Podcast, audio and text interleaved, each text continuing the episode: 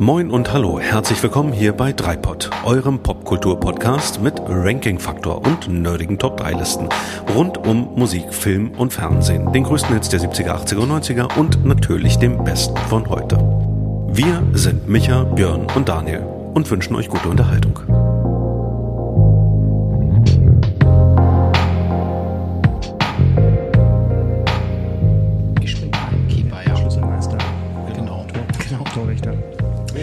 Clocko, Schlüsselmeister von Gosa. So, jetzt können wir aber. Take 1. Und bitte nochmal von vorne. Ja, genau. Das hatte schon viel Schönes und jetzt nochmal. You may fire when ready. Bonsoir, buenas noches, guten Abend and good evening, ladies and gentlemen in Europe and good morning, Australia. Es ist endlich soweit. Willkommen zum größten Musikwettbewerb der Welt. Willkommen zum Eurovision Song Contest.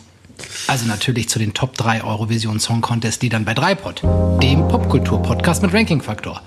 Der offizielle ESC findet in wenigen Tagen am Samstag, den 22. Mai 2021 in den Niederlanden statt.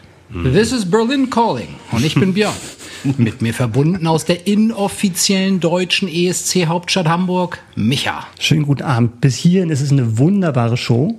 Also die beste ESC-Show, die ich je gesehen habe. Also macht weiter so. Großes Kompliment. Danke, Micha, danke. Du siehst gut aus. Danke, Dankeschön. What are you wearing? And also, the king of ESC parties, le roi des fêtes de l'ESC, Daniel. Good evening, Björn. Bonsoir, Michel. What a fantastic show tonight. And I'm so happy. I'm so honored to be part of it. Oh, thank you, thank you. Ce sont nos trois meilleures chansons de l'ESC Jetzt hör doch mal auf hier mit dem Französischen. Das versteht doch kein Mensch. Comme d'habitude, on a lancé des dés qui commencent. C'est Daniel, suivi de Micha et Björn. Oder auf Deutsch, falls ihr das Französischen genauso wenig mächtig seid wie ich. Dies sind unsere Top 3 ESC-Songs aller Zeiten. Wir haben wie immer gewürfelt, wer beginnt. Es ist Daniel, gefolgt von Micha und Björn. Und natürlich dürft ihr auch unsere Top 3 Auswahl kommentieren, abstimmen darüber, wer die richtige Wahl getroffen hat und eure eigenen Top 3 Listen einsenden. Und zwar unter meldung at dreipod.de. And now we are ready for the voting procedure. This is the moment where the drama starts. Let's make this a night to remember. Good evening, Potsdam. Daniel, your number three goes to. Wahnsinn. Ich muss mich erstmal sammeln darauf. Ich war darauf überhaupt nicht vorbereitet auf dieses Feuerwerk. Aber Björn, ich möchte natürlich, ähm, also wir, wir, wir springen direkt rein heute. Wir äh, verlieren gar nicht so wahnsinnig viele Worte der Vorrede. Ich will nur so viel sagen von meiner, von meiner Top 3 ESC-Songs. Ich bin in Gedanken viele lustige Abende durchgegangen, die wir hatten. Und an denen wir den Eurovision Song Contest gemeinsam, ich möchte sagen, zelebriert haben. Also so quasi Ja. kollektives Fremdschämen. Und ähm, damit schon mal meine erste Beichte heute Abend. Ich habe keinen einzigen Eurovision Song Contest nüchtern erlebt. Aber dennoch Auch nicht erinnere- als Kind, oder wie? auch nicht als Kind, auch nicht als Kind. Da, durfte ich, da durfte ich das noch nicht sehen. Das war einfach zu brutal für meine Ohren. Aber ich erinnere mich trotzdem noch sehr genau an diesen Song hier. Moj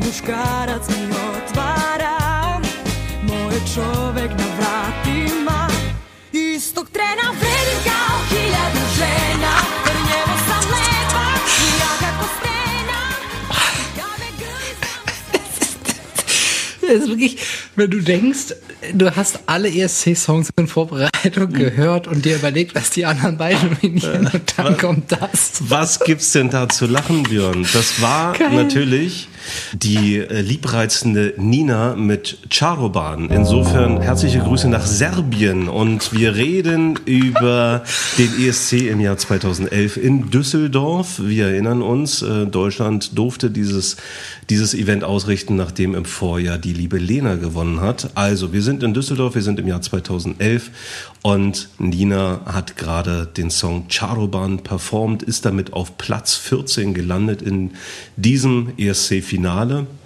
Und ähm, ja, es geht im Grunde genommen hier schon los mit einem, ich möchte sagen, Stellvertretertitel. Hallo Micha. Also ein, ein, Geht ein, das schon wieder los? ein, Stellver ein Stellvertretertitel äh, für Underdogs, also für unterschätzte äh, Songs. Und ich, ihr wisst, ich mag Underdogs und mehr so diese ja, unscheinbaren Rohdiamanten, ne? die nicht so industriell geschliffen sind und wo es auf eine tolle Stimme ankommt und einen tollen Song und äh, weniger darum, äh, angeschrien und angesprungen zu werden. Das wisst ihr auch. Ich, ich werde nicht gerne angesprungen, ich werde auch nicht gerne angeschrien. Insofern, Ach, da habe ich sowas und solches gehört. Also ja, also das. Vor allem Okay. auf ESC-Partys. Lass uns über Musik reden. Ähm, das ist tatsächlich ein Song. Mh, anders. Ich habe mir überlegt, woran mache ich fest, dass ich einen Song für einen richtig, richtig guten ESC-Song halte. Erstes Kriterium, ich habe diesen Song in meiner Musiksammlung. Das ist wirklich ein Song, den ich immer wieder gerne höre. Ähm, ja, also wahrscheinlich eher weniger zufällig, weil sowas so läuft ja nicht im Radio, sondern ich stolper dann darüber, wenn ich mal wieder so meine Mediathek durchgehe und dann mache ich den gerne an. Und ihr habt möglicherweise die Performance nicht mehr so wirklich im, im Hinterkopf, aber ihr habt das ja schon gehört. Das ist so ein, so ein fröhlicher 60s Upbeat mit netten Harmonien. Das, die ganze Aufmachung, die ganze Performance ist natürlich auch sehr stark in den 60ern gehalten. Nina hat eine, eine Kurzhaarfrisur, die Röcke sind ebenso kurz und ähm, das, das ganze Ambiente ist eben kunterbunt, so wie man sich so einen Song aus den 60ern vorstellt. Und ja, man könnte eigentlich auch sagen, wenn, wenn man den so hört, und ich lege euch das wirklich sehr ans Herz, da im Nachgang nochmal reinzuhören, das ist irgendwie ein gute Laune-Song. Und damit viele Grüße an Folge Nummer 10. Also jeder, der diese Folge verpasst hat, kann da gerne nochmal zurückspringen. Insofern war das insbesondere, wenn ich so an die ESC-Abende denke, die wir gemeinsam verbracht haben und die ja die Eurovision Song Contests der Neuzeit quasi abbilden, ist das für mich ein ganz, ganz toller Song. Und den mag ich richtig, richtig gerne, weil er musikalisch passt. Ähm, auch die Performance, die wir heute Abend hier nicht bewerten, es geht rein um den Song. Aber das war halt wirklich eine richtig runde Darbietung. Das finde ich ein schönes Stichwort, weil mir ging das auch so bei manchen Songs, wo man gemerkt hat, wenn man sich das danach nochmal nach so einem Event dann einfach nochmal im Radio anhört oder ähm, irgendwo anders oder sich das sogar kauft, da stellt man auch wirklich fest, wie war die, die Qualität des Songs an sich und wie viel war wirklich nur die Performance und das, ähm, das Erscheinungsbild auf der Bühne. Und das hat sich ja über die Jahre dann immer weiterentwickelt, dass dann immer eine größere Show draus gemacht wurde. Und Ja. ähm, ich finde es ganz gut, da mal sich Gedanken zu machen, wie weit man das trennen kann und wie weit tatsächlich dann eher so dieser Moment und die Performance im Vordergrund stand und der Song war eher so zweitrangig. Und das stellt man eigentlich ganz gut dann auch fest, wenn man es halt losgelöst vom Event dann später nochmal hört. Absolut. Total, ja. Ähm, das sieht man auch, wenn man, ne, wie ihr vermutlich auch in der Vorbereitung, äh, wenn man mal die ganzen ESC-Events über die Jahrzehnte so durchgeht, wie extrem die Show ähm, an Bedeutung gewonnen hat. Und wie wenig Show, Tanz äh, und Inszenierung es so in den ersten Jahrzehnten ja bis, bis fast noch in die 80er Jahre hinein gab, wo, wo ganz viel relativ puristisch war.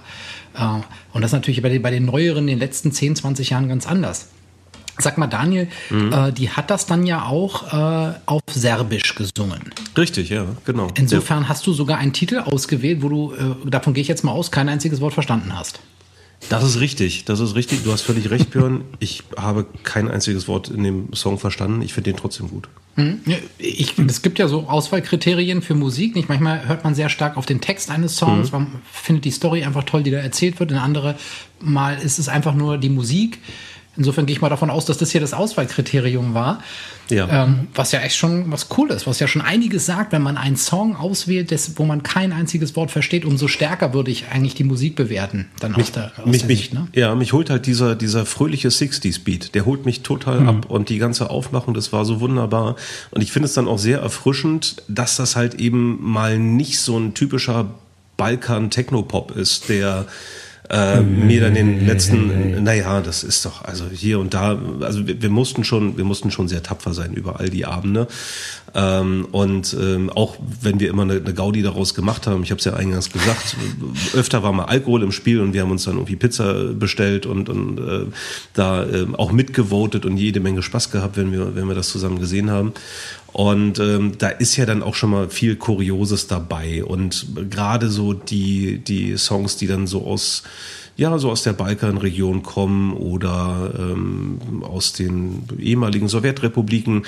Ähm, das ist mitunter sehr, sehr melodramatisch, dass man eigentlich gleich vom Balkon springen möchte oder ähm, es ist, äh, es ist an Skurrilität kaum zu überbieten. Und dieser Song und die Aufmachung, die war angenehm normal, aber trotzdem irgendwie besonders, weil, wie gesagt, es ist ein geiler Song, der macht einfach total Spaß. Super, Daniel. Ja. Dann vielen Dank für diese Nummer drei. Thank you. Ja, sehr gerne. Und dann gehen wir mal weiter nach Hamburg. Micha, deine Nummer Ja. drei. Meine Nummer drei. Vorher habe ich noch eine Frage an euch. Wie ist denn bei eurer Top 3, bei euren drei Titeln die Quersumme? Nochmal zur Erinnerung, die Addierung der Platzierungen der jeweiligen. Das würde mich mal vorab interessieren. Daniel, du Also hast gerade gesagt, Platz die, die, die 14. Platzierung im ESC. Genau. Ja. Oh, da muss, Daniel, ich ja, hast- da muss ich jetzt richtig rechnen. Na, Björn, Ähm, ich glaube, du bist schneller erstmal. 26. Wie bitte? Drei? Drei, ja. Ich habe drei Gewinnertitel. Okay. Okay. Okay. Ich sagte gerade, ich wiederhole es gerne nochmal, 26. Und, und Okay, elf davon in- sind jetzt schon weg, ne? 14. Dann bin ich, dann bin ich in 14, der Mitte. okay. Du hast was? Ich hab sehr, ich habe 17. 17 Okay, okay. eine gute Mischung. Aber ich habe ja schon angekündigt, ich mag äh, ne, die, die Underdogs, ich mag die Titel aus der zweiten Reihe und ähm, Ich nicht. die man so, meine drei die, man- die man nächste, ja. Genau. Nein, ganz, ganz im Gegenteil. Ich, find- ich finde beides geil und ähm, es gibt auch viele coole Underdogs, auf jeden Fall. Ja. Da, Dani hat den Underdog als erste Nennung genannt. Ich nehme einen Gewinnertitel. Und jetzt ist die Frage, kann ein Song den ESC gewinnen und trotzdem unterschätzt sein? Und die richtige Antwort lautet ja. Ich habe einen Song aus einer Ära des ESCs, wo noch mit Orchester gespielt wurde. Das wurde ja dann auch Ende des, Ende Ja. des letzten Jahrtausends dann aufgegeben, auch aus Kostengründen. Ich habe den Gewinnertitel von 1993, wo der ESC in Irland stattfand und Irland hat auch gewonnen. Und äh, der Song heißt In Your Eyes und gesungen wird er von Neve Kavanagh.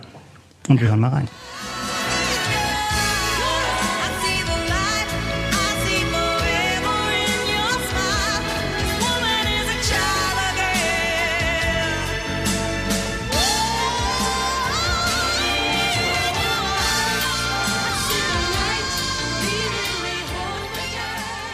Ja, Hm, cool. Ja, schönes Lied. Ja, richtig gut. Power, Power Ballade, ein bisschen soulig, sehr schönes Lied finde ich. Ähm, das ist äh, war auch noch ziemlich jung die äh, die Neve Kavanagh, die das gesungen hat und es war halt nicht so ja, es hat ja doch sehr viel Schlager, Schlagerwurzeln der ESC oder ähm, zumindest so Chanson, wenn man sich mal so die das letzte Jahrtausend anhört. Und äh, ich fand, das war zwar auch so Powerballade mit mit geballter Faust und den hohen Tönen, hat also, wie gesagt eine super Stimme und kann natürlich auch diese Töne dann halten.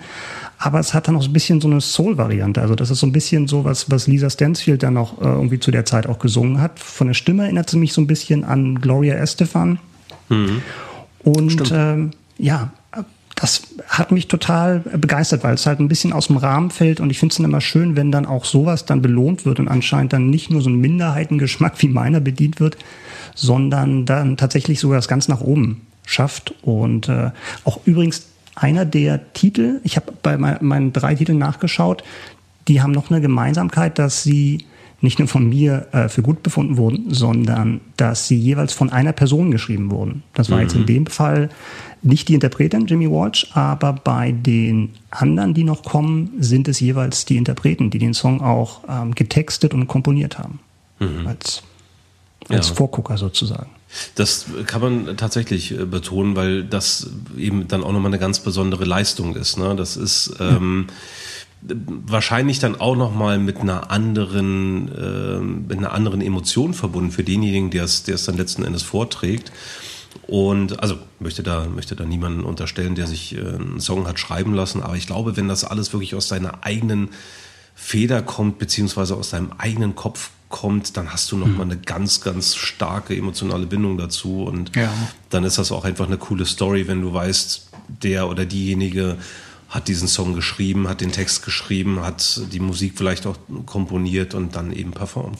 Zumal es ja auch eine, eine richtige Industrie geworden ist, ne? insbesondere Ja, ja. in den letzten Jahren, dass Ja, ja. Leute eben sich darauf spezialisiert haben, nicht nur für ihr eigenes Land ähm, zu komponieren und Texte Mhm. oder Lieder anzubieten, sondern tatsächlich auch für andere, was ich ein bisschen schade finde. Also klar, es soll jetzt auch nicht so sein, dass jeder nur dann irgendwie für ein Land antreten kann, aber man hat schon den Eindruck, dass es halt eben so kommerzialisiert, dass sich halt Leute oder Komponisten-Teams, dann wie es ja heutzutage auch Mhm. schon der Fall ist, dann halt darauf spezialisiert haben, was ich halt ein bisschen schade finde. Und, Wobei äh, Ralf Siegel das auch schon gemacht hat, ne?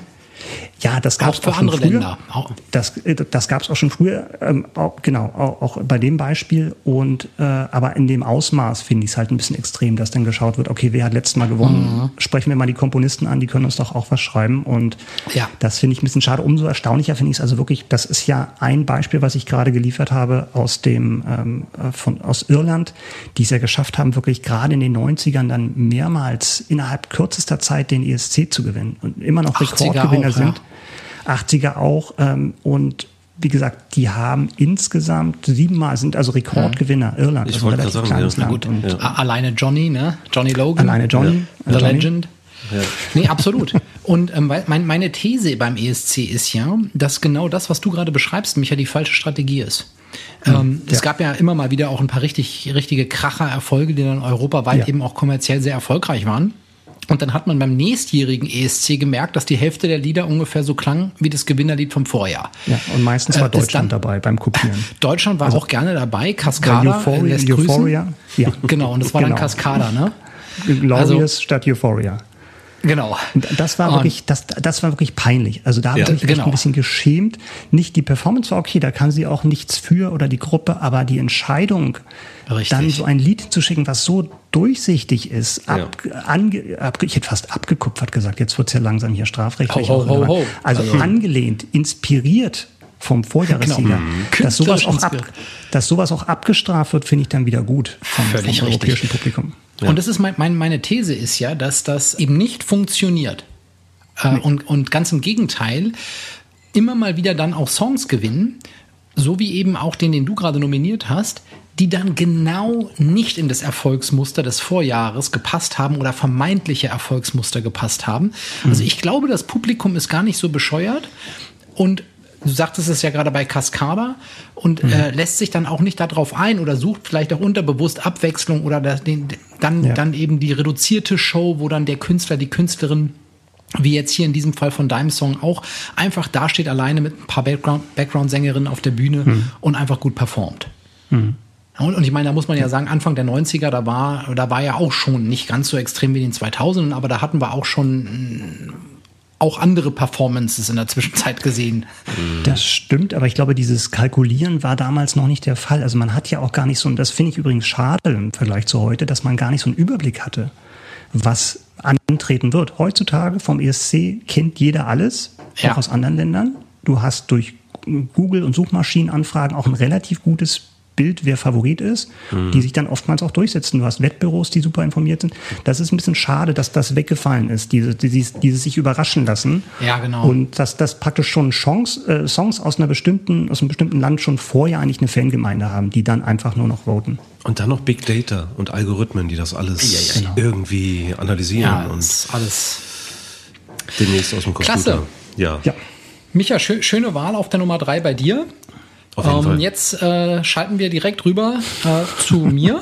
Ja, Und ähm, Bist du denn meine schon da? Nummer drei ist, ihr werdet es kaum glauben, eine Nummer eins, Oh. wenn die Quersumme drei ergibt. ja. Äh, die Nummer, meine, meine drei Top-Lieder, die standen auch von Anfang an fest. Und ich habe es euch im Vorgespräch gesagt, ich habe viele Lieder vor und runter gehört die letzten Monate. Ich habe mega gefreut auf diese Sendung. Und je länger ich gehört habe, um, umso schwerer wurde es, weil viele Ja. gute Lieder dabei sind, aber trotzdem blieb es immer dabei. Und es hat sich nur die Reihenfolge geändert. Dieses Lied hier, das war zwischenzeitlich auch in meinen Top 3 ein Stück höher. Es ist lange Zeit der einzige deutsche Gewinner gewesen, bis Lena dazu gekommen ist. Und für mich ist das Eurovision Song Contest pur in reinst Form.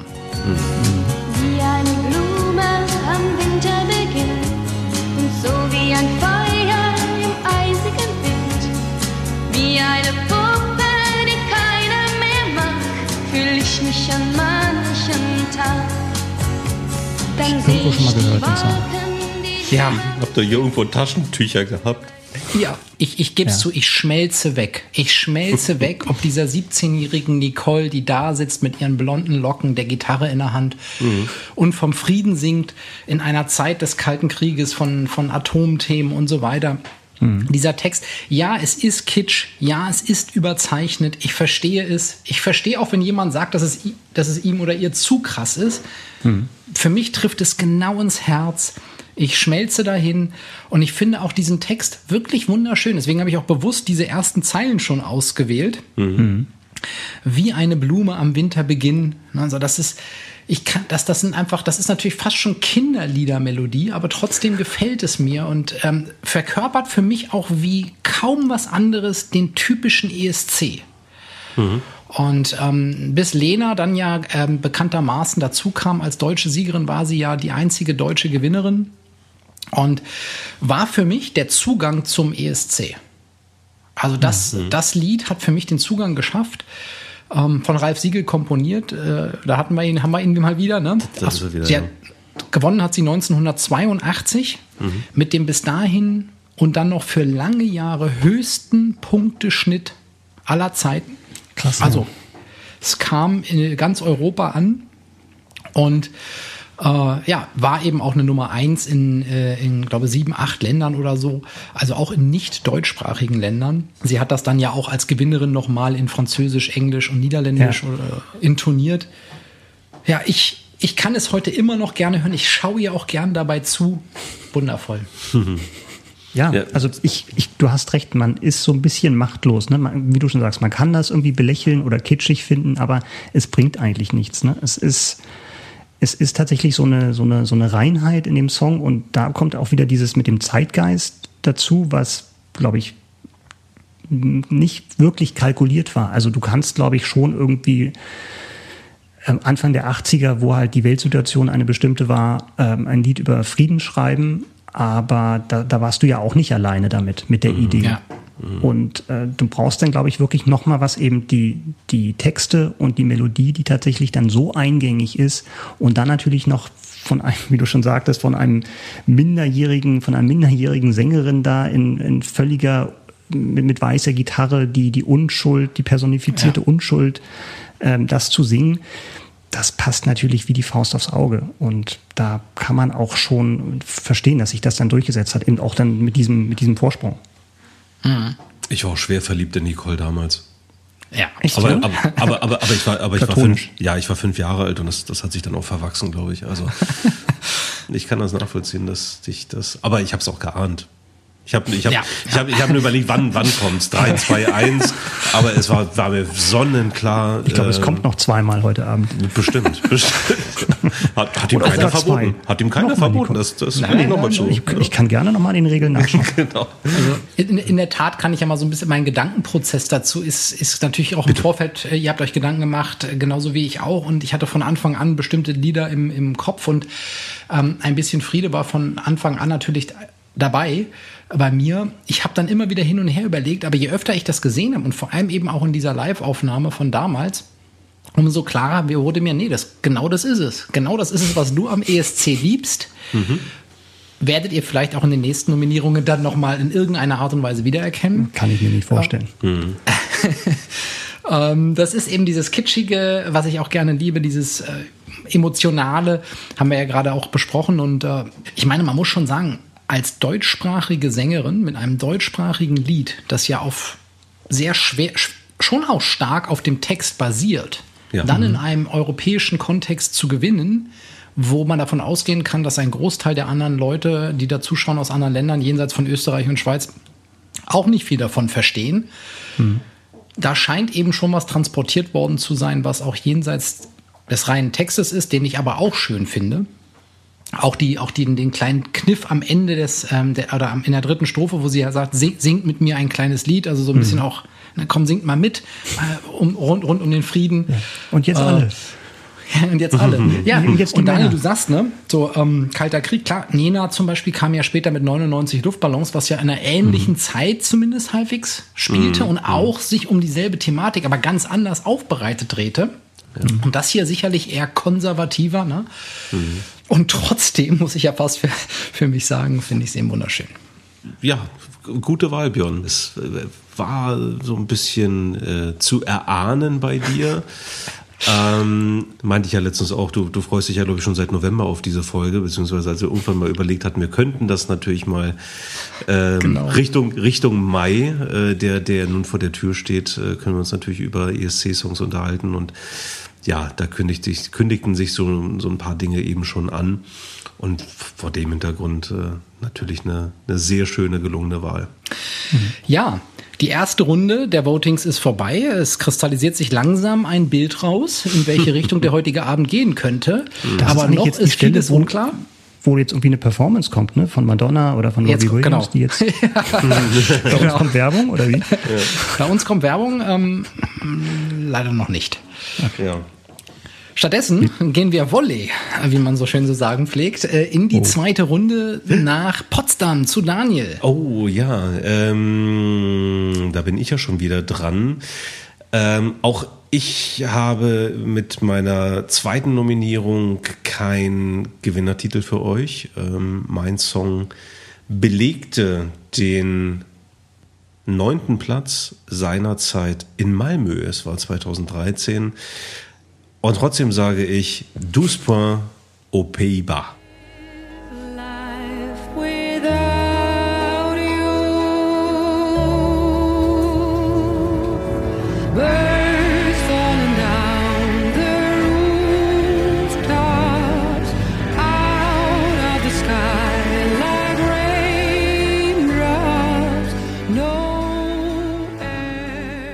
Ja, bisschen Kontrastprogramm, ähm, wenn man das mit meiner, meiner, meiner ersten Nominierung vergleicht.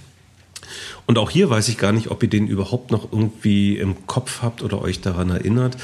Wir haben hier die niederländische Sängerin Anouk mit Birds gehört. Ja. Und auch hier ist es ein Song, der für mich in vielerlei Hinsicht aus dem Einheitsbrei heraussticht. Und Vielleicht damit auch zum, zu dem zweiten Kriterium. Ähm, das erste Kriterium vorhin war ja, dass ich habe den in meiner Musiksammlung. Und zweites Kriterium ist schlicht und ergreifend, ich kriege von dem Song Gänsehaut. Und das ist bei mir immer ein sehr gutes Zeichen, wenn es um Musik geht. Und warum ist das so? Ich finde, die Frau hat erstmal eine ganz tolle Stimme und ganz tolle Harmonien in diesem Song. Also wie, wie, da, wie, wie sich dieser Song entwickelt, wie sich da Akkorde entwickeln, Harmonien entwickeln. Und dann kommt auch noch ein sehr, sehr guter, wenn auch natürlich leicht düsterer Text dazu. Auch das, gut, es gibt, es gibt ernstere Songs im ESC, es gibt fröhliche Songs, es gibt verrückte, bekloppte Songs und das ist jetzt halt eben so aus der Kategorie melancholisch, schwer, getragen, leicht düster. Und ähm, ja, also das, das einfach schon mal so zum, zum Musikalischen. Und Anouk kennt man, glaube ich, hierzulande eben auch nicht. Musste ich musste auch ein bisschen nochmal zu ihr, zu ihr nachlesen, aber ähm, schon damals eben eine sehr populäre, eigentlich Rocksängerin ähm, aus, den, aus den Niederlanden. Und die übrigens ganz ohne Vorentscheid zum ESC nach Malmö gefahren ist.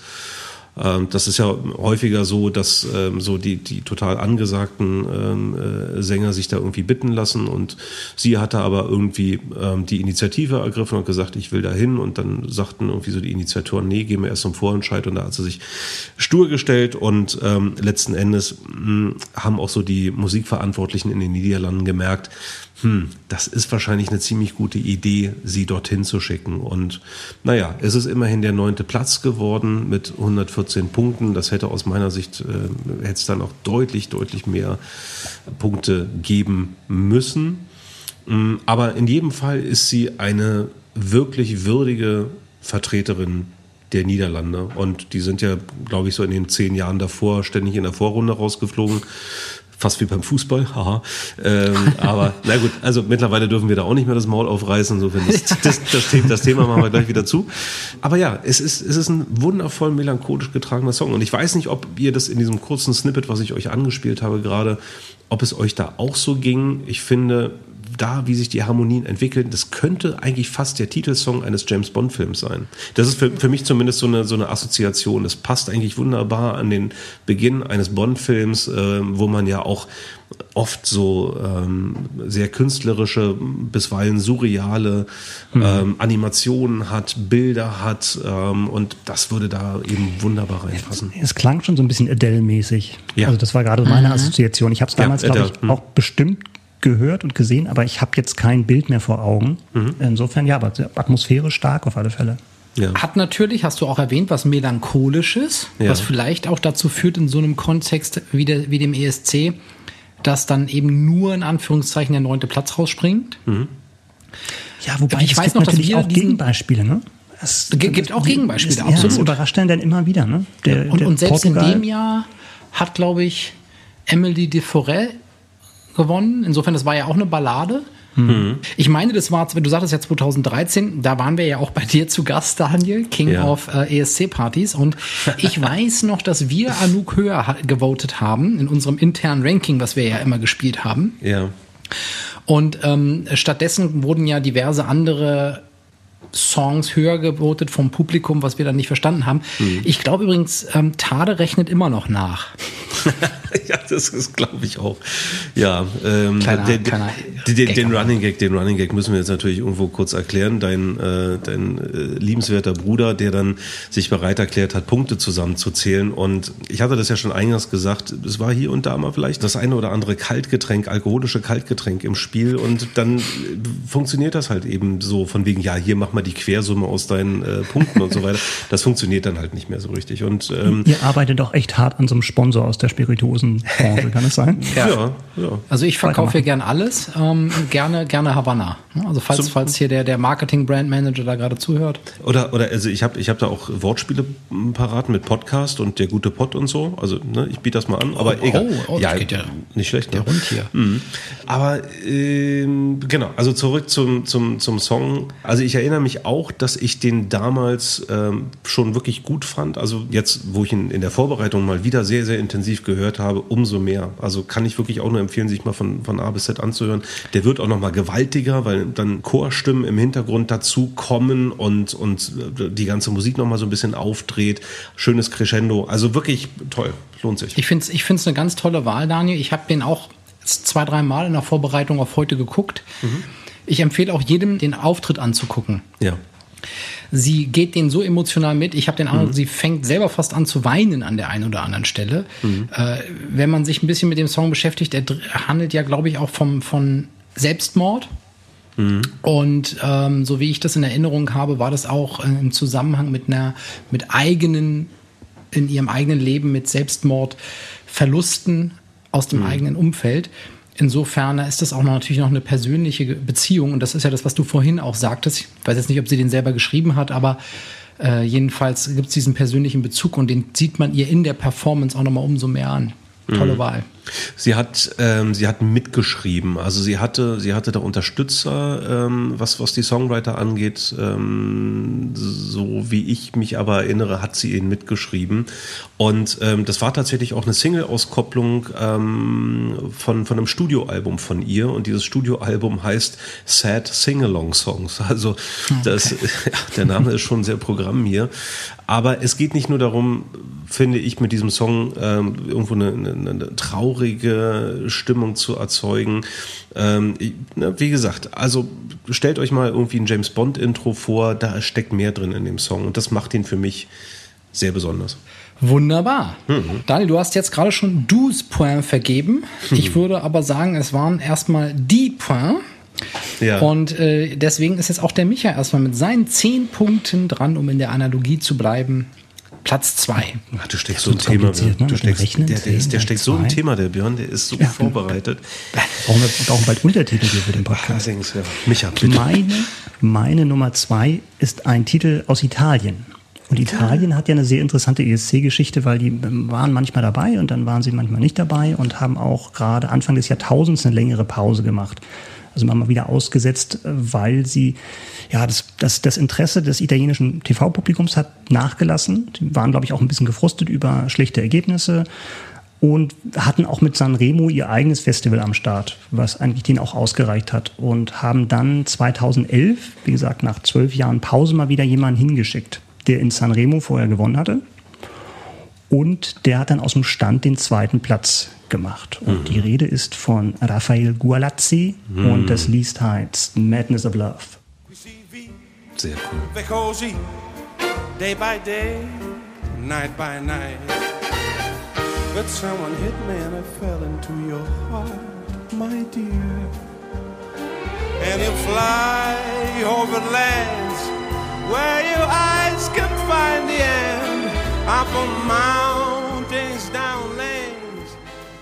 Ja, das Schön. soll erstmal reichen. Super Wahl. Cooler Typ. Ich, ja, auf alle Fälle. Also Du Jazz-Pianist, Sänger. Ich, ähm, ich weiß noch, wie mich das damals wirklich umgehauen hat. Ich habe das gesehen, das war ja auch der, der Heim-ESC 2011. Und ich dachte wirklich, sowas ist auch erlaubt beim ESC? Also so eine Jazz-Swing-Nummer mit 50-Style ähm, zu machen. Ganz, ganz tolle Komposition, ganz viel drin in dem Song. Achtet auf die, achtet auf die Tempiwechsel. Und äh, wie gesagt, Musik und Lyrics von ihm selbst, was dann nochmal so ein extra Bonus ist, hatten wir ja vorhin schon drüber gesprochen. Und ähm, ja, ganz toll performt. Und dieser Mix aus Englisch und Italienisch, herrlich altmodisch und ja, da ging mir so echt das Herz auf, wo ich gesagt habe, ja, wenn die Welt gerecht ist, dann räumt er hier heute Abend ab. Ja. Und äh, da hätte ich dann auch Lenas Niederlage mit dem zweiten Song in Kauf genommen. Aber es hat, hat nur bei der Jury, also damals war ja tatsächlich schon zweigeteilt zwischen Jury und Zuschauervoting. Und das Zuschauervoting hat ihm dann das Genick gebrochen. Beim Juryvoting lag der 70 Punkte vor dem Zweitplatzierten. Also wenn es nur danach gegangen, gegangen wäre, dann hätte der gewonnen. Also für, für mich der Gewinner der Herzen tatsächlich. Ja, einfach ein toller Musiker. Und es wirkte halt auch nicht aufgesetzt. Nee, Manchmal ist ja so ein genau. bisschen Gimmick dabei. Ne? Wir machen jetzt mal einen Song als Polka oder wir machen einen Song als Heavy Metal soll es ja auch geben. So, sondern es wirkte wirklich authentisch. Das ist sein Ding. Er macht das Ja. selbst. Er hat dann eine kleine Band mit, mit Trompete und Kontra. aber Die auch geil, diese, diese Plunger. Ich musste das jetzt nachschlagen, wie das heißt, wenn man da diesen Pömpel vor der Trompete hat, um diesen ja, ja, Effekt bei genau. der Trompete zu machen. Richtig cool. Also hat mir richtig, richtig gut gefallen. Und ich habe mir tatsächlich auch das Album danach geholt und super Typ. Ja. Absolut. Die Performance auch genial. Allein der Gesichtsausdruck, wie er da mitgeht in diesem Song, Ja. wie er den singt, das unterstreicht das Ganze. Der lebt das. Ich erinnere mich auch noch ganz genau, das war ja eben, du hast es schon angesprochen, der ESC, in dem Lena auch gewonnen hat. Noch ganz genau an diese Performance und das Lied ist in jedem Fall besser als Satellite. Würde ich auch Nee, absolut ich glaube, so ich, sehen. Entschuldigung, ich glaube, es war das Jahr danach. Genau, Also Taken wo by das a zweite. Mal angetreten. Taken Stimmt, genau, Take- genau. genau, Okay, genau, ja, ja, ja. stimmt. 2011, genau. Ja, ich wollte jetzt Satellite wollte ich jetzt nicht streitig machen, aber nee, Selbst gewonnen, das hat Aser gewonnen hat Aserbaidschan. Und, Stimmt. und das war halt wieder so eine Sache, äh, Bezug auf vorhin. Tatsächlich Aserbaidschan gewonnen mit einem von den drei, von, von so einem schwedischen Autorenteam, die halt da schon Erfahrung hatten und schon Siege geschrieben hatten. Und Aserbaidschan hat sich die praktisch dann geholt und damit gewonnen. Ja, Armes es gibt Europa. viele umstrittene Entscheidungen im ESC. Immerhin, immerhin hat er das ja damit auf Platz zwei geschafft, schon mit einem, mit einem schönen Stück Absolut. Jazz. Dass das dann äh, im, im Publikumsvoting leider nicht ge gereicht hat, ist total schade. Aber immerhin Platz zwei, das hätte ich jetzt von außen für so einen Song vorab nie vermutet. Das, eigentlich hast du recht. Eigentlich Ja. war ich auch eher überrascht, ein bisschen enttäuscht, aber ich war auch überrascht, dass es tatsächlich so dann doch so gut angekommen ist, weil es halt wirklich völlig anders war als was da, was alles andere als da, was an dem Abend gelaufen ist. Und, Das spricht dann für die, musikale, für die musikalische Qualität einfach auch ne, von dem Song. Ja. Das muss man wirklich sagen. Wirklich ein ganz toller Jazz-Song. Also macht super Spaß.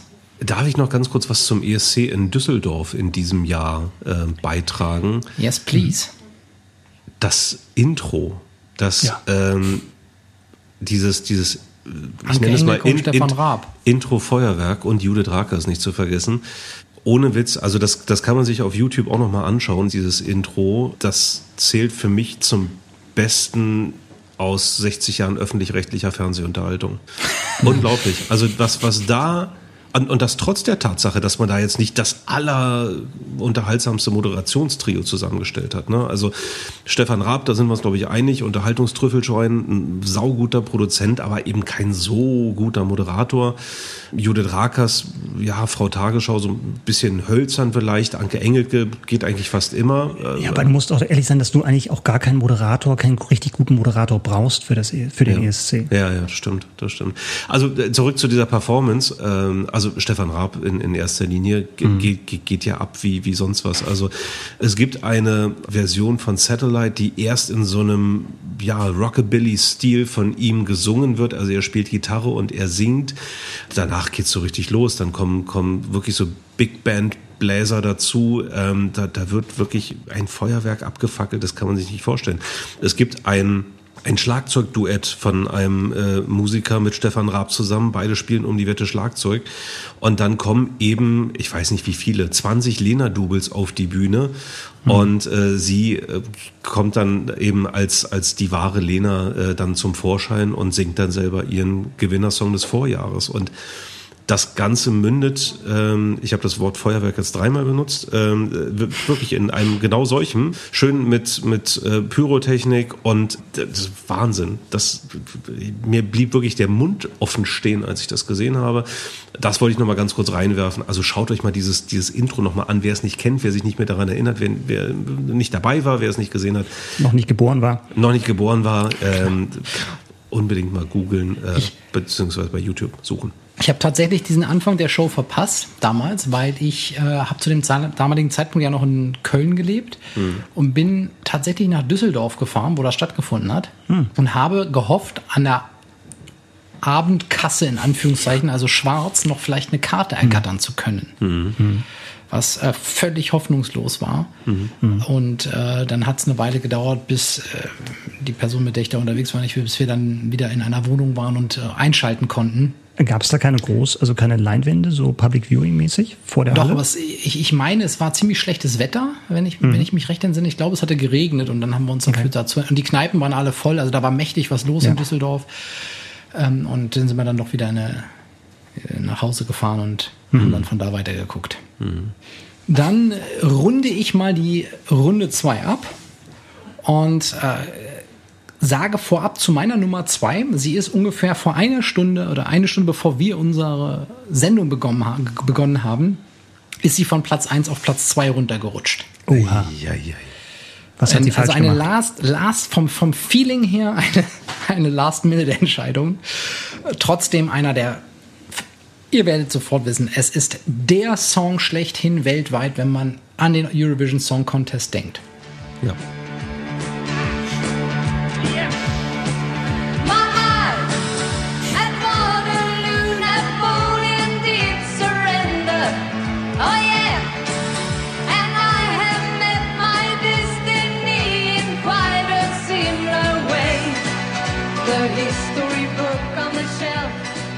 Ganz krasse Weltklasse. ähm, ich hatte, als wir dieses Thema ausgemacht haben, als allererstes im Kopf, Waterloo ist auf Nummer 1. Und dann kam so ein Bruchteil einer Sekunde hinterher. Nee, den, hat, den, den hast du überhört. Den, das ist einfach zu abgelutscht. Und ich habe ihn ganz oft jetzt nochmal gehört, natürlich in der Vorbereitung, und kann nur sagen, nein. ja. Absolut nicht. Dieser Song ist brutal Zeitlos. geil, zeitlos. Na klar würde der heute nicht mehr gewinnen. Allein dieser Auftritt damals, das würde heute auch nicht mehr reichen, um irgendjemanden vom Sessel zu hauen. Aber diese Kostüme, mit denen die da auf die Bühne gekommen sind, finde ich richtig klasse. Und ich habe mir den ESC fast in ganzer Länge von, aus dem Jahr nochmal angeguckt. Und im Vergleich zu allem anderen ist das wirklich ein Hammerauftritt. Also das darf man auch, muss man auch immer im Kontext sehen. Für mich ist es aber auch ein Stellvertretertitel. Und zwar ein Stellvertretertitel dafür, die Dankbarkeit, die ich in mir trage, dass ABBA Musik gemacht hat und so berühmt geworden ist, dass ich sie hören durfte. Und ohne diesen ESC, wer weiß, was draus geworden wäre, ob sie jemals so populär geworden wären und dann diese Karriere hingelegt haben. Für mich ist das eine der besten Bands aller Zeiten mit grandiosen Liedern. Viele, die danach kamen, waren auch deutlich besser und, äh, als Waterloo. Aber nichtsdestotrotz, auch heute im Auto, als ich Waterloo anhatte, ich bin mitgegangen. Ich finde den Sound genial. Ähm, und es ist einfach toll gesungen von diesen beiden Frauen. Diese, die, die, die Stimmen passen super zueinander. Eine Oktave Unterschied, was aber fast wie eine Stimme klingt, so gut singen sie das. Ähm, die Komposition ist top. Insgesamt ist das einfach. Für, vorhin habe ich schon mal gesagt, bei Nicole, das ist für mich auch ESC I love it. Ja, auch, auch das war irgendwie sonnenklar, dass dieser, dass dieser Song kommt. Und äh, ich würde dir tatsächlich an einer Stelle widersprechen, Björn. Ich glaube, dass der heute noch funktionieren würde.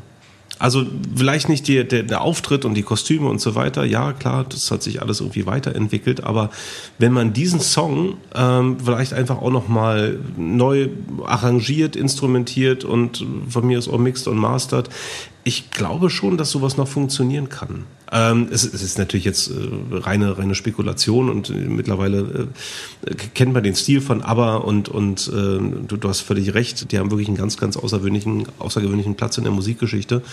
Aber vom Grundsatz her könnte ich mir vorstellen, dass sowas heute auch noch funktioniert. Ich denke auch. Ich denke auch, dass, ähm, dass die Performance gar nicht so wichtig ist. Ich hatte es ja vorhin schon mal kurz erwähnt, wenn man sich an, an Portugal 2017 denkt, ähm, Salvador Sobral, der ganz Stimmt. sich nur auf die Bühne hinstellt, total reduziert, sowohl der Song, Performance kann man da gar nicht sagen oder irgendwie Bühnenbild oder sowas. Und wenn es im richtigen Moment dann auf Europa trifft, dann gewinnt auch sowas. Und äh, das macht mir dann wieder diese Momente, die mir dann Mut machen, während ich oft genug auch verzweifelt bin beim ESC, wenn ich mir die Ergebnistafel am Ende des Abends angeschaut habe. Aber es ist halt dann doch glücklicherweise dann nicht so leicht zu, be, äh, zu berechnen und das ist ja eigentlich auch das ganz Schöne. Und ich glaube tatsächlich, dass das ABBA, auch wenn es jetzt nicht mein Lieblingssong ist von, von ABBA, Nee, noch nicht genau. mal in der Top 3, Ja, nee, no way. Hm. äh, aber ja, aber die Frage ist natürlich wirklich spannend. Was wäre, was wäre passiert, wenn es halt diesen, diesen, diesen Urknall nicht gegeben hätte? Die sind Sie, doch sie im haben sich Vorjahr, ein Jahr. Ich Genau. wollte gerade sagen, ja. Vor- Vorher waren sie doch schon, sind sie doch schon angetreten, glaube ich. Ne? Ja, sie sind, sie sind nicht durch den schwedischen Vorentscheid durchgekommen. Ach so, war beim, das. bei, bei, Okay, beim Mal ja. davor und dann mit Waterloo im Jahr drauf sind sie durchgekommen und haben dann auch gewonnen. Wahnsinn. Und Okay. sie waren eine unbekannt, ne? Das muss man ja, also das war wirklich eine völlig gänzlich unbekannte Band. Mhm. Äh, Top-Favoritin in dem Jahr war Olivia Newton-John, die dann Mhm. auch den zweiten Platz, glaube ich, gemacht hat. Ist sie für Und- England angetreten oder? Ich glaube ja, ich glaube ja. Okay. Und Micha, ich bin absolut bei dir. Ich, für mich ist, ich würde das mal überschreiben, also unter Umständen ist, ist Waterloo nicht mal Top 10 von, von meinen Aberliedern. Wenn man, wenn man da mal, das ist auch einfach als völliger Irrsinn, was die in wenigen Jahren rausgehauen haben. Das stimmt, ja. Äh, dass die sind ja 1982 wieder auseinandergegangen. Und das war hier 1974 in Brighton. Das heißt, die haben in acht Jahren eine, eine, eine Hit Kanon rausgehauen, der seinesgleichen sucht. Und hier überwiegt tatsächlich ja noch so ein bisschen das, das Fröhliche und Dynamische. Viele andere Songs später haben auch was Melancholisches immer eingewebt. Und ähm, also das ist, ist insgesamt, äh, für mich stehen die ganz, ganz weit oben. Ich habe jahrelang von einem Comeback wie viele andere geträumt. Ich glaube, das ganz, wir. vielleicht ganz gut, ist glaube ich ganz gut so. Ich glaube, also jetzt ohne zu sehen, jetzt äh, das um Ja, ein ja. Aber-Thema rauszumachen, aber ich glaube, dass wirklich der Mythos aber, aber davon lebt, dass sie halt diese begrenzte Zeit hatten, dass sie eigentlich keine Chance hatten, sich ihre Reputation kaputt zu machen durch irgendwelche Comeback-Songs. Ja, ja, das denke ich auch. Ich glaube, wenn, wenn man eine Dokumentation über den ESC dreht oder jedes Jahr, wenn der ESC erneut angekündigt wird im, im deutschen Fernsehen und vermutlich in allen anderen Ländern der Welt auch, wo er angekündigt wird und es wird ein kurzer Abriss über die bisherige Geschichte gegeben, dann ist doch hundertprozentig Waterloo dabei. Sie sind ja, glaube ich, die erfolgreichste Band, die jemals aus dem ESC hervorgegangen ist. Gut, sie sind ohnehin eine der erfolgreichsten Bands aller Zeiten insofern. Ja, und nichtsdestotrotz auch konkret der Song Waterloo, auch wenn er nicht mal vielleicht in den Top 5, Top 10 ist äh, von ihrem eigenen Repertoire. Ich habe echt unterschätzt, dass ich, äh, dass, obwohl ich den oft gehört habe, ich ihn mir nicht überhört habe. Ich würde mir den jetzt nicht ständig im Auto reinmachen oder so. Aber jetzt in Vorbereitung, wie gesagt, ein paar Mal gehört und er nimmt mich energetisch auch immer noch voll mit. Eine geniale Komposition, die auch Drive hat. Ja. Und eigentlich fast schon verwunderlich, wie wenig sie dazu auf der Bühne damals getanzt haben. Was, äh, wenn man sich, wie gesagt, die gesamte Show äh, aus dem damaligen Jahr anguckt, schon das Maximale fast an Bewegung war, was es gab. Weil du gerade sagst, energetisch äh, hat er dich mitgenommen. Ich habe spontan mitgewippt gerade, bei, auch bei deinem kurzen Einspieler.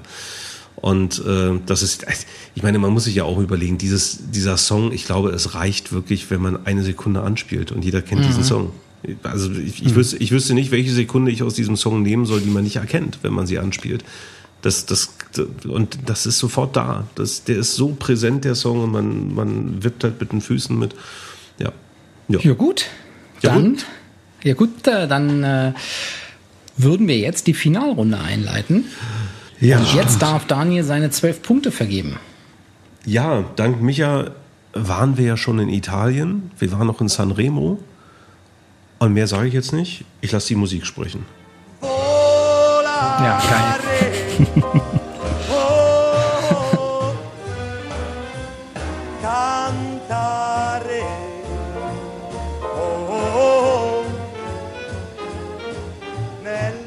Wunderschön, tolle Wahl.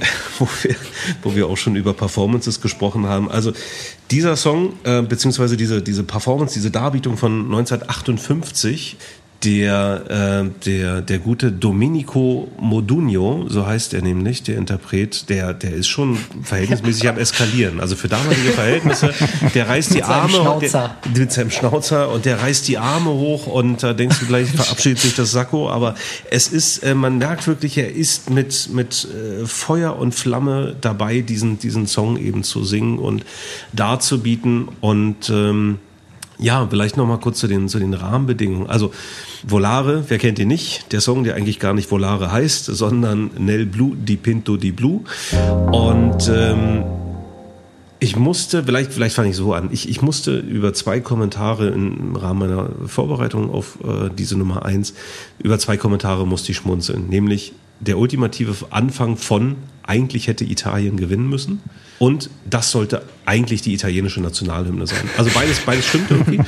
Und ähm, ja, weil ähm, der, der Song war leider kein Gewinnersong im, beim ESC 1958 in Hilversum, sondern er belegte mit äh, 13 Punkten den dritten Platz. Ja, das waren noch andere Zeiten, es gab weniger Teilnehmer und äh, Das ist War- aber ein Volkslied, ne, glaube ich, ein italienisches, oder? nee, er hat den geschrieben. Danach Ach so, ist es geworden. Danach, okay. Genau. Äh, danach ist auch ein amerikanisches Volkslied geworden. Naja, egal. Also Dean Martin und so. Also Gypsy ähm, Kings, ne?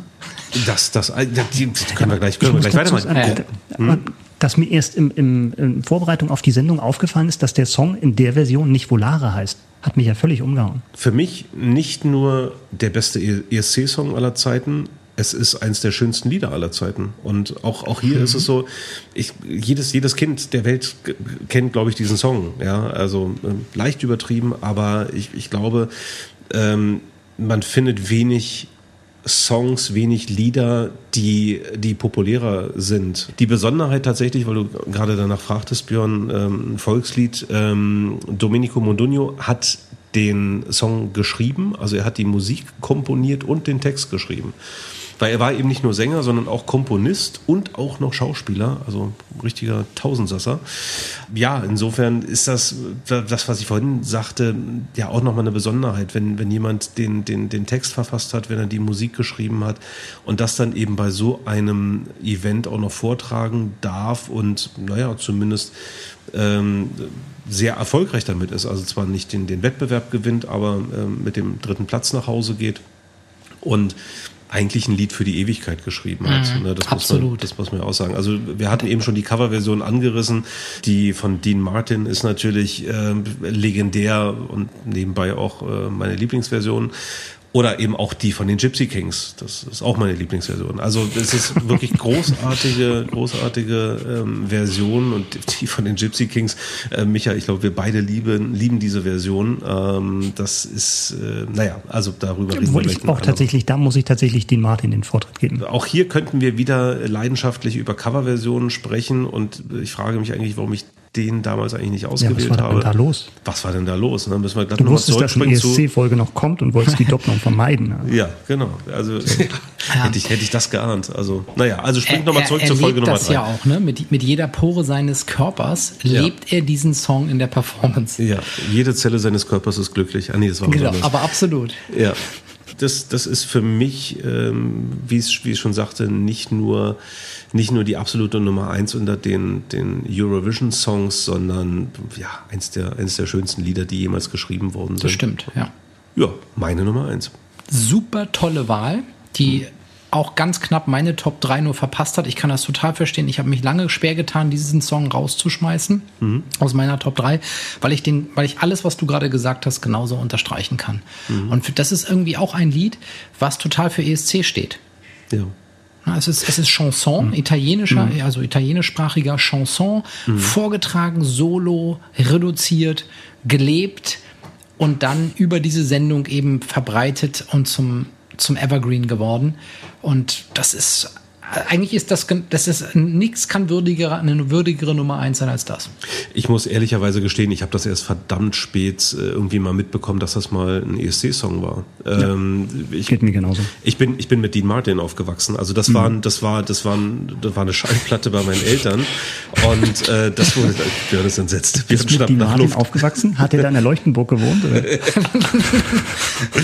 Also musikalisch natürlich, Ach so. du, du Banause. Da gab es eine, eine Platte bei meinen Eltern, also Eine mehrere, Platte. Wir hatten ja mehrere, nichts damals nach dem Krieg. mehrere, ja, die, genau, die haben wir immer wieder Aber da stand doch auch die Roy Black Single im, im Fach, hast du ja letztens genau. gesagt. Genau, also wir hatten anderthalb Platten und ähm, das wurde immer im Wechsel gespielt und dann, dann bist du einfach geprägt bis in alle Ewigkeit. Ne? Und Björn, du hast, hast gefragt, ist es nicht ein italienisches Volkslied? Das hätte genauso, das hätte ein italienisches Volkslied aus dem 18. Jahrhundert sein können von mir aus, was dann irgendwie mal ähm, neu interpretiert worden ist, aber tatsächlich hat dieser Mensch, Domenico Modugno, diesen Song ähm, äh, geschrieben, 1958 erstmalig auf diesem Sanremo Festival, von dem Micha schon berichtete, äh, vorgetragen und ist dann damit eben auch beim Grand Prix Eurovision de la Chanson äh, im selben Jahr eben angetreten und ähm, ja, jetzt weiß ich gar nicht mehr, wie der Satz anfing, aber ich beende den jetzt einfach mal. Es ist, ist ein großartiger Song und ich habe, glaube ich, jetzt alles dazu gesagt. Absolut würdige. Nummer eins, Daniel, finde ich. Das leitet uns doch Danke. super über zur hoffentlich nächsten würdigen Nummer eins. Ja, Micha. in, meinen Au- in meinen Augen auf alle Fälle. Weil ich habe ich hab was aus Deutschland dabei, auf meinem Platz 1.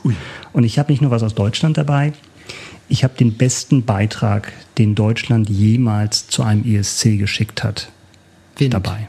Punkt. Bei Wind würde sich die Frage stellen, welches von den beiden Liedern? Nein, es ist nicht Wind. Es ist, ach, ich, ach, ich spiele es einfach vor.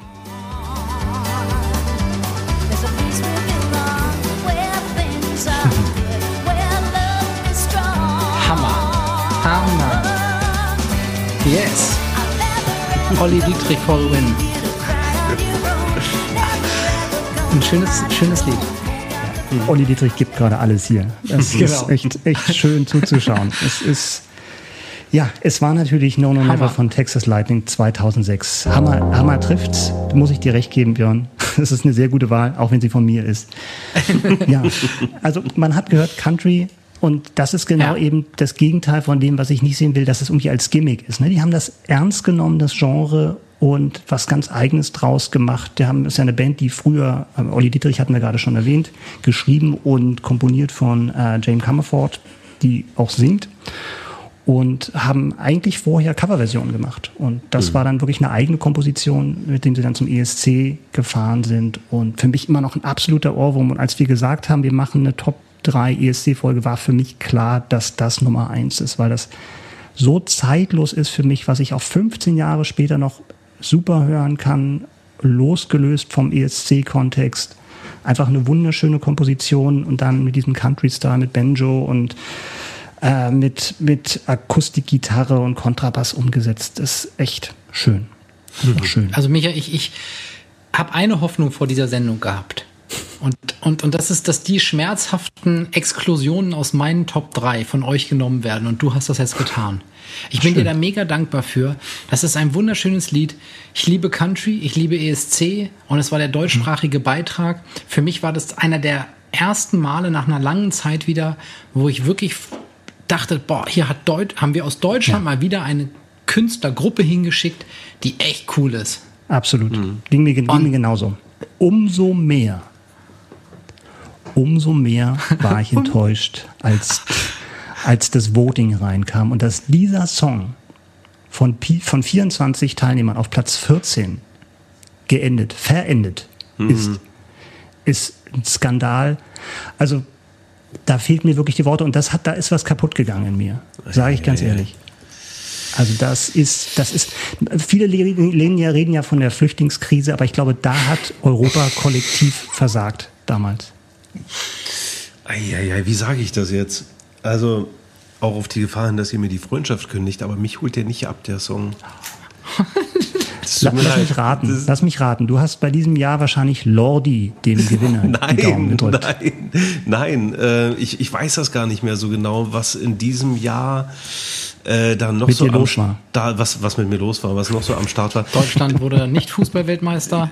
Ähm, der doch, doch, also der, der, der, der ist, der ist, der ist nett, der Song, aber das ist für mich jetzt nicht so der, der Überbeitrag. Das, das tut mir leid, wenn ich das jetzt so torpediere. Wir haben uns ja, haben uns ja mal darauf verständigt, dass wir ähm, auch mit kontroversen Meinungen nicht hinterm Berg halten. Ähm, Absolut.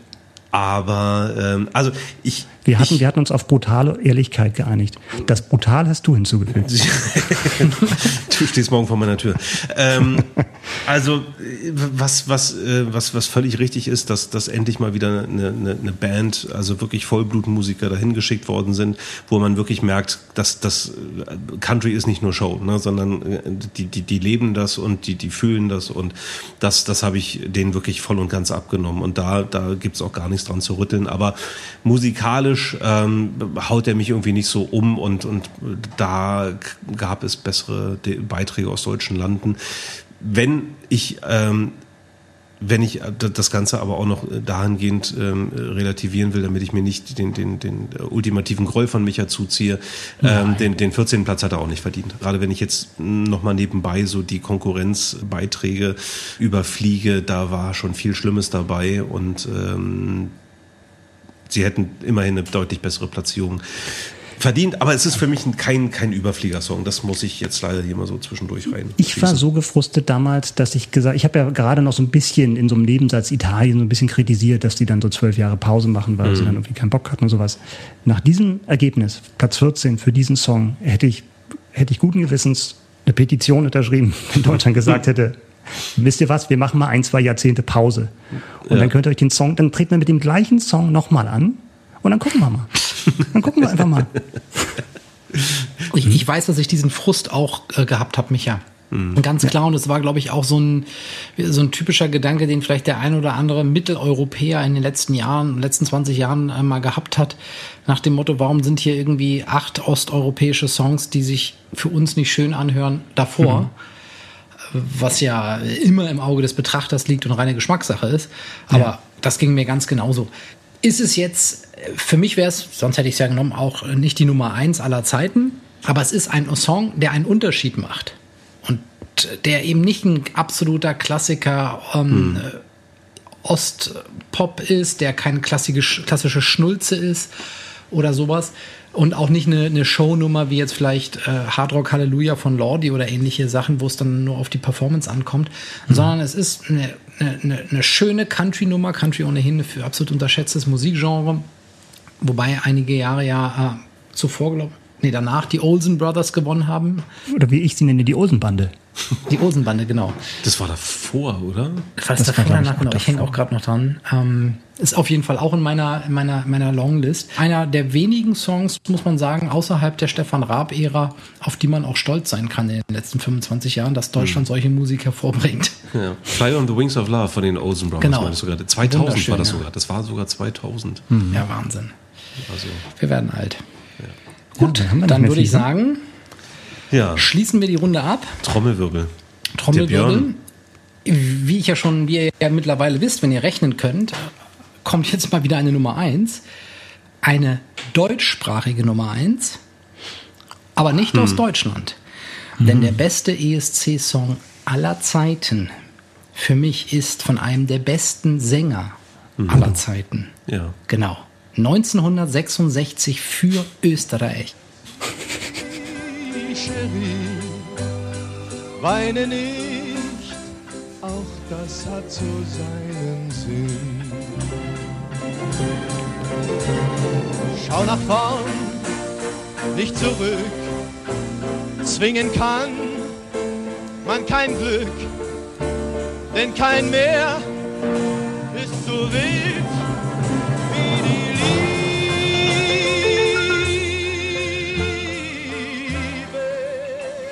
Micha, wir hätten vorher wetten sollen. Ich hatte ja nicht damit gerechnet. Also ich hatte ihn jetzt schon vergessen. Also nach der Ankündigung dann ja, aber ich hätte jetzt auf was anderes getippt. Aber Ja. Du hättest es gewusst, Daniel. Alle drei. Ja. Ja. Ich Also, hätte jetzt gedacht, äh, und jetzt kommt noch Johnny Logan mit, mit einem von seinen in- beiden. Kommen, kommen wir. Hold me now. Genau. Björn Ähm, und Udo Jürgens, also bitte.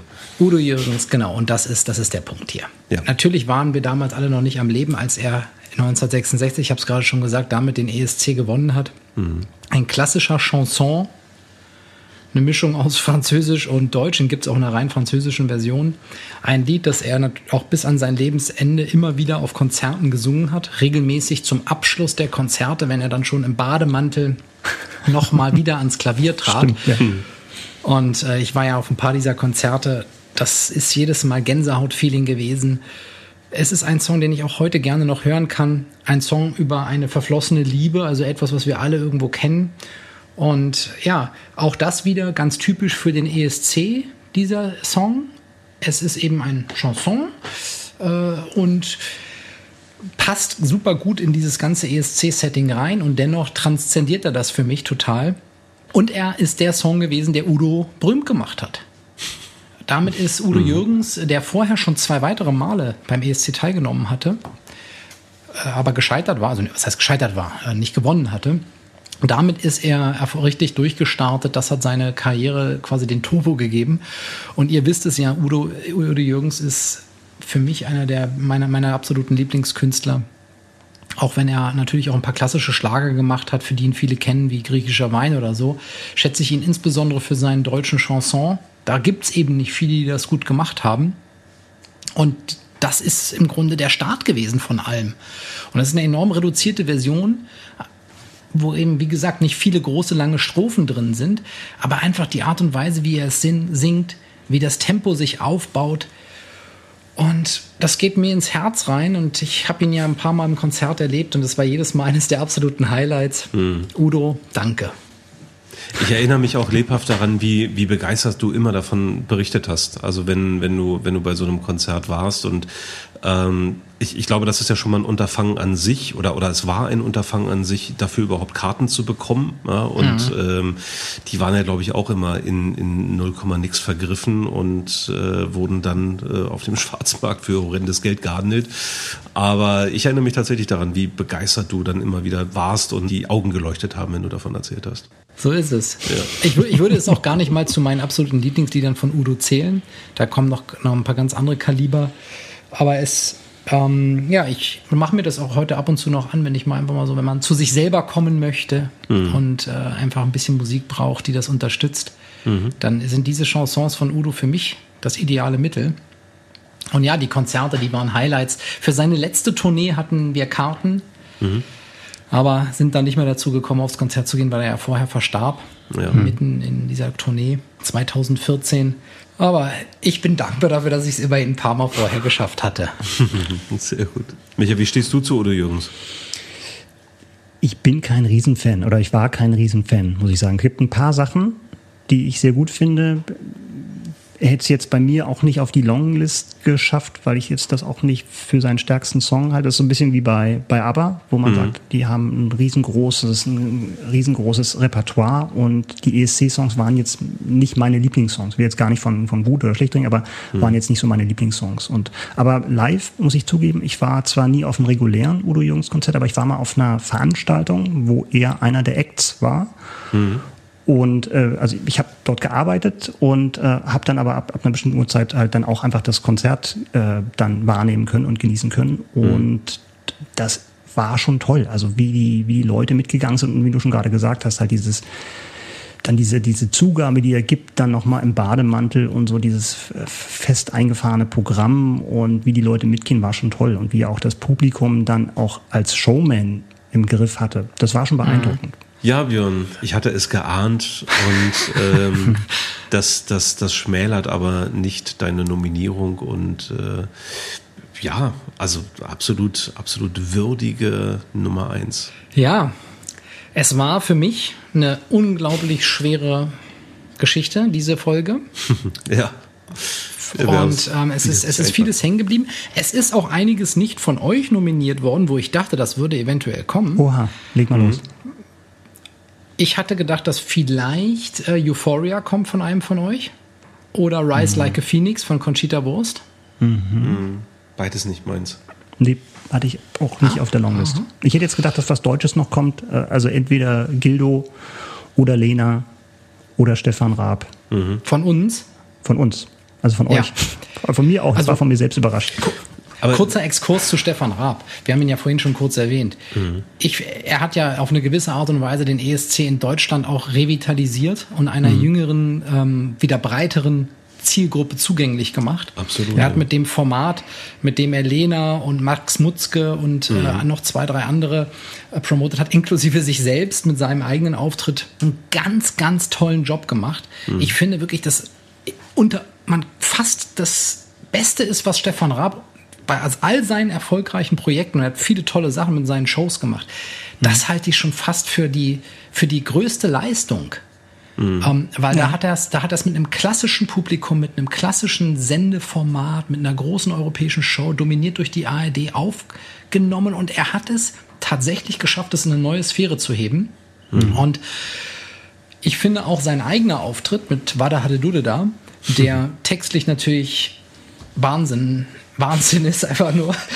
Ähm, der ist von der Show her, ist das, ist das eine absolute 1A. Ja, Mit den leuchtenden Jacken war das auch, ne? Ja. Auch, auch ABBA, Bezüge auf ABBA und so diese ganze Glam, Glamrock-Geschichten natürlich. Ja. Ähm, ja, also. Ja, auch so wäre Disco, Disco-mäßig eigentlich, ne? so Disco-Style. Stimmt, ja, ja, genau, Disco. Man muss sich das ja auch noch mal reinziehen, dass der da hing mit, mit, einem, mit einem aus einem Soundschnipsel, wo irgendeine Oma zu ihrem Dackel oder sowas gesagt hat, war da hatte Dude da, einen Song macht, damit zum ESC geht und ich glaube Fünfter wird. In ganz Ich glaube, Europa. mit, mit Maschendrahtsound hätte er, glaube ich, gewonnen. genau. Ich schmeiß da auch noch mal äh, was, was dazu, weil wir hatten ja, wir hatten ja auch im Vorfeld äh, überlegt, wenn wir Zeit haben, können wir noch was von der Longlist äh, irgendwie Ja. reinschmeißen. Aber wir haben ja auch überlegt, vielleicht ähm, fällt uns noch was ein, was besonders kurios war oder was besonders schlecht war. Und wo du gerade sagst, Björn, ähm, dass der da mit einem Soundschnipsel und dann irgendwie mit so einem, mit so einem bekloppten Text war, da hatte Dude da äh, irgendwie performt. Da möchte ich ähm, euch noch mal an den ESC 2012 erinnern, wo zwei Österreicher mit dem Lied Wocki mit deinem Popo ähm, aufgetreten sind und das war das österreichische Duo Trackshitters. Ja, hinten mit A und Z geschrieben, genau. Wocki, Wocki mit deinem Popo. Ähm, das wollte ich, das wollte ich nochmal zum Besten geben und sehr schön. Ähm, also besser könnte ich das nicht zusammenfassen. Ich möchte drei Pressestimmen vorlesen. Der Spiegel hat nämlich seinerzeit äh, dazu geschrieben, in ihrem tiefgründigen Selbsterfahrungslied Wocki mit deinem Popo verarbeiten sie in oberösterreichischem Dialekt offenbar den Besuch einer Table Dance Bar.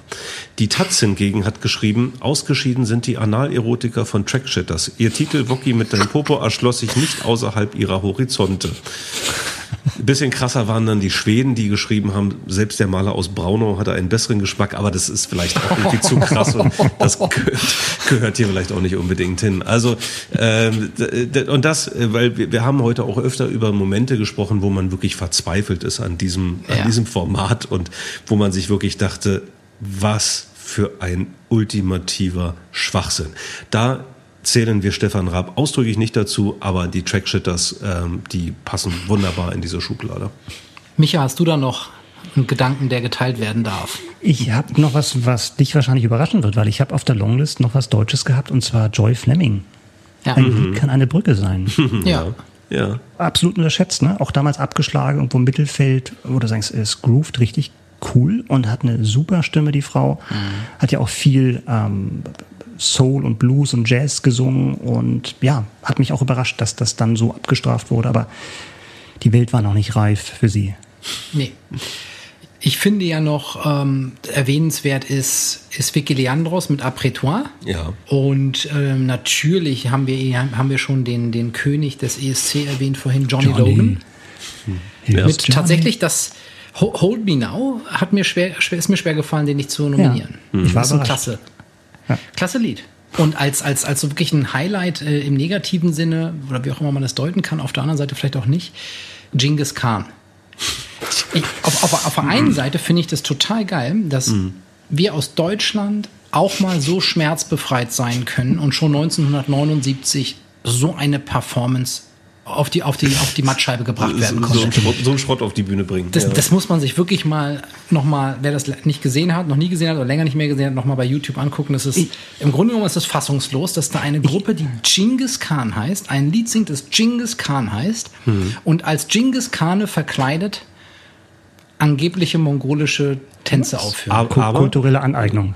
Aber, Ja, genau. aber das musst du erstmal hinkriegen, dich so bewegen, dich so schnell drehen und tanzen und dabei singen. Ja. Ja, aber also ich kann mir das gar nicht heute, ich kann das gar nicht wahrmachen, was Björn gerade gesagt hat, weil ich kann mir das nicht anschauen. Ich hatte mich als Kind, was ich mir schon mal erzählt hatte, totale Angst gehabt vor diesem Tänzer mit dem langen Rauschebart. Echt? Ich weiß nicht, ob Nee, das. krass. Ich möchte jetzt nicht mein Glück versuchen, ob das nicht immer noch so ist und ob ich nicht immer noch mal meinen Träumen sehe. Ja, wir können das in Ja, einer ja. separaten Folge mal aufarbeiten, wenn du möchtest. Ja, Dann äh, genau. reden wir da mal drüber. Und. Top 3 Traumata. Top, top, top, top drei Kindheitstrauma, Trauma-Performances. Ach Mensch, war viel Schönes dabei. Auf jeden Fall. Wieder. Für jeden was dabei. Wie ist denn eigentlich, nur, nur mal ganz kurz, ähm, Rotterdam findet das jetzt statt? Also ähm, ist ja, kein Geheimnis. Sieht so wir, aus. Wir, wir haben jetzt Ende April und äh, ja, das wir wird haben heute den stattfinden. 3., den 3. Mai haben wir heute. Wir haben natürlich heute den 3. Mai, selbstverständlich. Einen Monat lang haben wir den 3. Mai. Das ist alles, alles live hier. Alles leid. Also so ja. wie es aussieht, findet das statt. Ja. Okay. Ja. Ab wann gilt denn diese Regelung? Also nach meinem äh, ist das sofort Also unverzüglich. Ja, sehr schön. Dann, ähm, wer weiß, vielleicht äh, gesellen wir uns zumindest fernmündlich zusammen und ähm, können ja können ja ein tolles Zoom-Event daraus machen. Ach Gott, das klingt so traurig. Also persönlich Wir- wir- mit Pizza und Bier mal. wäre mir natürlich tausendmal lieber, aber Aber wir wollen hier nicht auf einer melancholischen Note enden. ne? nein, nein. Ganz im Nee, also Gegenteil. halb. Wir müssen ja sogar noch ein bisschen was aufarbeiten, Genau. stimmt. Oh ja. bevor wir zur nächsten Folge haben kommen. Viel Björn- Feedback bekommen. Ja. Ja. Und Björn und ich äh, müssen mehr Culpa sagen, weil unserem stimmt. sehr, sehr, sehr aufmerksamen Hörer Benny ist aufgefallen, dass wir bei den Oscar-Fehlentscheidungen mal schuldig geblieben sind, wen wir rausschmeißen. Bei mir war es bei den, äh, bei den Drehbüchern, adaptiertes Drehbuch, hatte ich ja Steve Jobs und ich hatte vergessen, einen äh, anderen rauszuschmeißen und hiermit benenne ich der Marsianer. Was? Ich weiß, das tut weh, ja, ich weiß, aber dafür haben wir jetzt keine Zeit, das auszudiskutieren. es, war, ein- es war ein hartes Jahr. Das es, kannst- war, es war, ja, Du kannst Ja, nie einfach. Ja, Wir, wir machen irgendwann mal so eine 24-Stunden-Dauer-Podcast-Folge. Ah, Nee, nee, nee. Also da, da mogelt, da mogelt der jetzt irgendwie so eine Nummer hier irgendwie rein, so nach 90 Minuten und dann kommt hier irgendwie, ja, ich schmeiß den Marsianer raus. Also jetzt, jetzt, also das müssen wir nochmal ja es war ein hartes ausdiskutieren. Jahr. Du, Ja. aber wie gesagt, Steve Jobs ist drin dafür. Das ist die gute Nachricht. Aber Björn, du hast auch noch vergessen zu sagen, wen du für John Goodman, den wir ja beide hatten, rausschmeißen würdest. Genau. Und du hattest ja Ed Harris nominiert als derjenige, Ja. der rausfliegt, der für Truman Show nominiert war. Und ich hatte den auch nominiert und es deswegen gar nicht mehr explizit erwähnt. Benny hat uns auch noch seine eigene Top 3 geschickt, was ich sehr schön finde. Vielen Dank an dieser Stelle. Und zwar hat er, ist er ein bisschen in die Vergangenheit getan, äh, gegangen, ähm, was, was sehr, sehr spannend war. Und zwar hat er gesagt, er würde noch nominieren ähm, Anthony Perkins für Psycho 1960. Auch eine Sehr schöne Wahl, Ja. war damals nicht nominiert, statt Laurence Olivier für The Entertainer. Dann auf Platz 2, sehr schöne Wahl, bei den Original-Songs Saturday Night Fever von den Bee Gees. Nicht nominiert. Ja, schön. super. Schön. Ja. Auch Staying Alive hätte man nehmen können, hat er auch Ja. aufgeschrieben. Ja. Dafür würde er Elliot und das Schmunzelmonster, glaube ich, rausschmeißen, Candle on the Water. ja, genau das war die Reaktion. Ich glaube, das kann man guten Gewissens machen. Und dann auf Platz 1 hat er das Ding aus einer anderen Welt von 82 fürs beste Ja, Make-up Super. nominiert. Ja, super. Ach, cool. Weil da war ja, noch ein Slot frei. Braucht er niemand rausschmeißen. Sehr schön. Ich Ja, also gerade, dass es ein bisschen weiter in die Vergangenheit Oh, ging. ja, vielen Dank dafür. Habe ich letztes cool. Mal wieder gesehen. Geht immer noch total gut. Ähm, das Ding aus einer anderen Welt mit Kurt Russell. Also kann man immer noch super sehen, ist natürlich ein ganz kleines bisschen gealtert, aber immer noch äußerst sehenswert und sehr gruselig.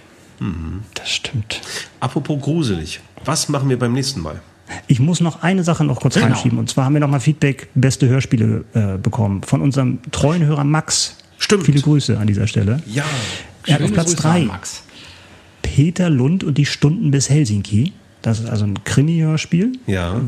Sehr gute Reihe findet er. Wurde leider nicht vorgeführt, fortgeführt. Ich habe das damals auch gehört. Ich glaube nicht die Folge, aber es hat mir auch sehr gut gefallen. Es ging um einen äh, blinden Privatdetektiv. Also lohnt sich reinzuhören. Dann, was mir auch besonders am Herzen liegt, auf Platz zwei Rätsel um die grüne Hand. Von großartig. 76 Europa-Hörspiel. er war total fasziniert. mit. Ich muss noch mit. Ja, genau. Spione, Spione, Spione. Oh, kann ich auswählen. Darf ich mal? Ja, Mein- mein und auf Platz, auf Platz 1 hat er dasselbe wie ich gehabt. Sherlock Holmes, das Geheimnis des Weißen Bandes. Hm. Er meinte, meinen Worten ist nichts hinzuzufügen, so ist mir auch am liebsten. Und er freut sich schon auf die Adventszeit, wenn er das wieder hören kann. Sehr schön. Ja, super. Auch dir vielen Dank, Max. Apropos. Adventszeit, was machen wir beim nächsten Mal? Die nächste Folge, die wid- widmet sich den Top 3 Filmen der 90er Jahre. Also, wir gehen wieder in die Welt der Filme rein und nehmen uns mal wieder ein Jahrzehnt vor, wie wir das ja schon das ein oder andere Mal getan haben. Es wird, glaube ich, wieder ein ganz dickes Brett zu bohren. Ja. Ich äh, habe jetzt schon Angst vor der Aufarbeitung im Vorfeld, aber ich freue mich auch drauf. Ja, ich freue mich auch darauf und ich fürchte mich auch davor, ähm, weil, wie du schon sagst, dickes Brett und das wird eine ganz harte Nummer, sich da zu entscheiden. Das, das ahne ich jetzt schon. Aber gut. Ja, Ne? dann danke ich euch für diesen wundervollen Eurovision Song Contest Abend. Ja, danke dir. Was hörst du jetzt noch, Björn? Schmeißt du noch irgendwas rein? Aber Best of Udo.